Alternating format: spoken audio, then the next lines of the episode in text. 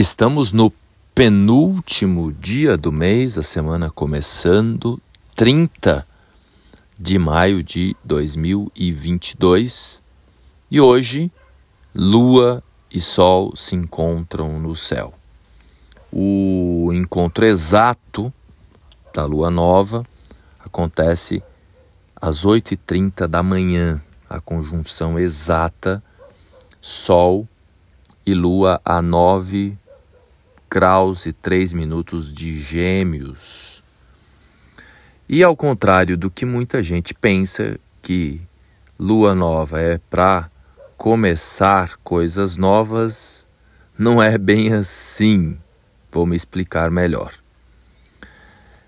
Quando a lua e o sol se encontram no céu, é um momento de escuridão, é um momento de falta de clareza então, no primeiro dia da lua nova, o ideal é não começar nada novo. Claro que, na medida que a lua vai aumentando a sua luminosidade, ela começa a aparecer no céu, aí sim é um momento bacana para iniciativas.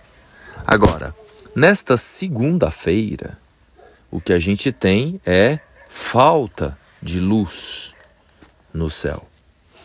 Então, a, a dica, na verdade, é a gente ficar mais sossegado, é a gente ficar mais no movimento de introspecção, de reflexão, tentar buscar a clareza a gente vive um momento em que falta clareza, um momento de muita enganação, de muita mentira, de muita confusão, de muita roubalheira, em todos os aspectos da existência, não só aí nas questões políticas e nas, nas notícias de jornal.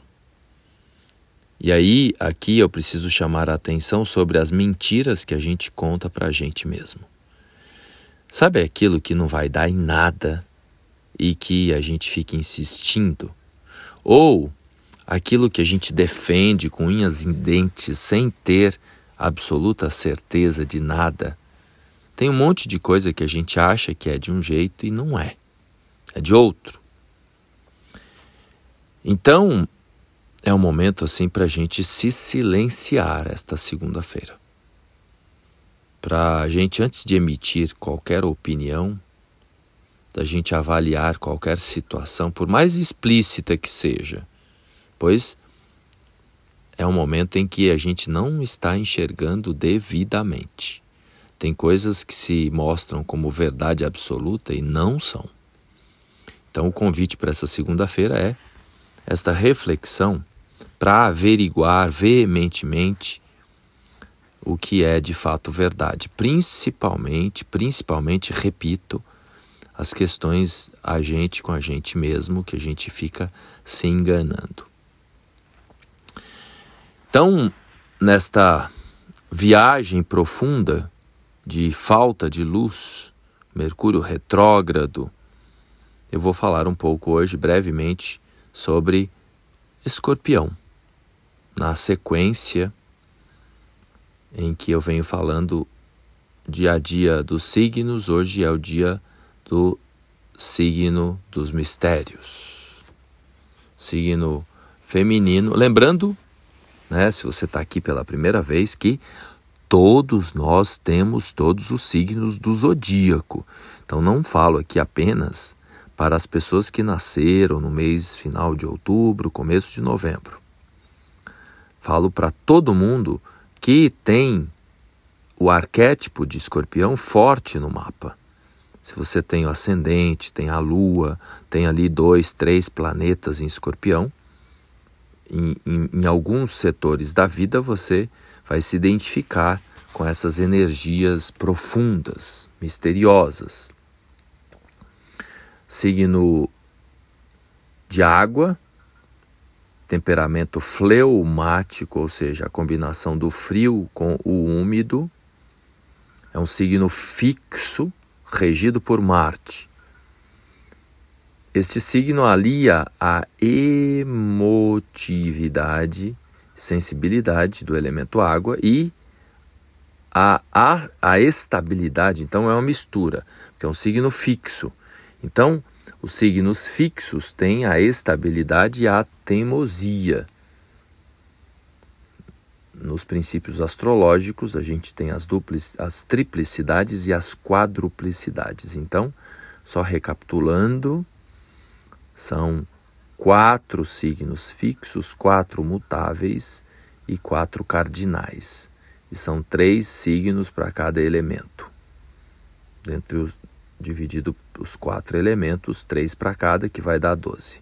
É o que a gente chama de quadruplicidades e triplicidades. Então, a, o princípio da interpretação astrológica é olhar primeiramente estas modalidades, que no caso de escorpião é um signo fixo, combinado com a água que é maleável. Por isso que traz esses mistérios profundos.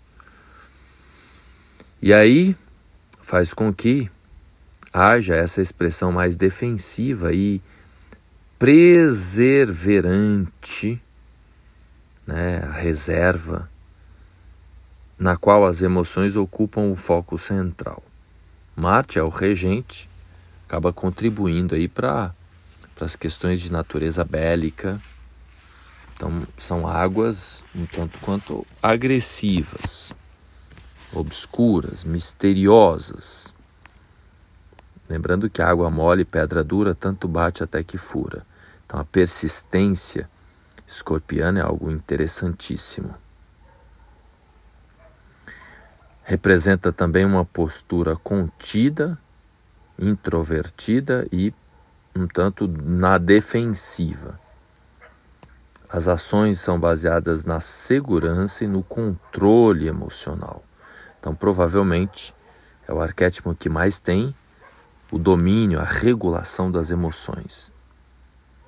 Pode também acontecer ali uma certa cautela ou até a desconfiança. Por isso que o arquétipo de escorpião tem a ver com as investigações. É muito comum profissionais atuarem com investigações que têm o arquétipo de escorpião forte. Então, por exemplo, investigadores de polícia, muito comum terem escorpião forte no mapa, pois há esse esse dom para desconfiar e investigar.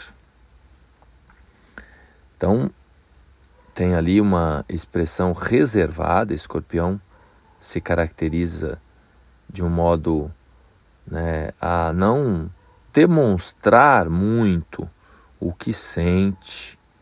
As sensibilidades são profundas. Haja vista, por exemplo, a questão da libido, da sexualidade, que tende a ser bastante aflorada. Mas ela não é expressa em qualquer lugar, de qualquer jeito, de qualquer modo. Então, existe a reserva, mas não significa que a emoção não exista. Né? Só os escorpianos sabem.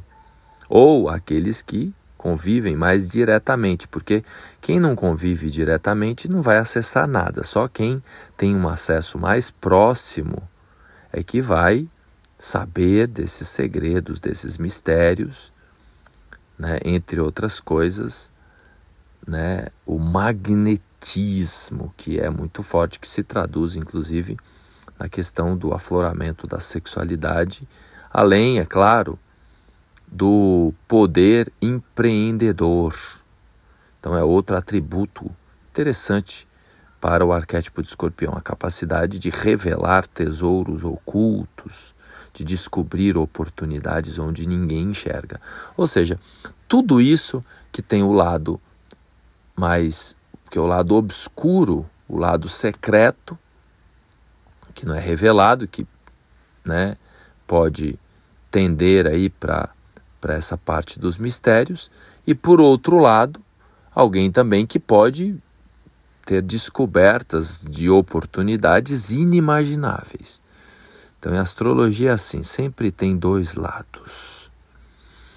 Ou a gente usa para um lado ou a gente usa para o outro lado. É como a faca, que é um, um, um objeto marciano que tem a ver com escorpião, a faca pode ser usada como uma ferramenta para é, produzir o alimento, ou ela pode ser usada para ferir, entre outros inúmeros usos. Por exemplo, alguém que tem um arquétipo de escorpião forte pode trabalhar com facas, né?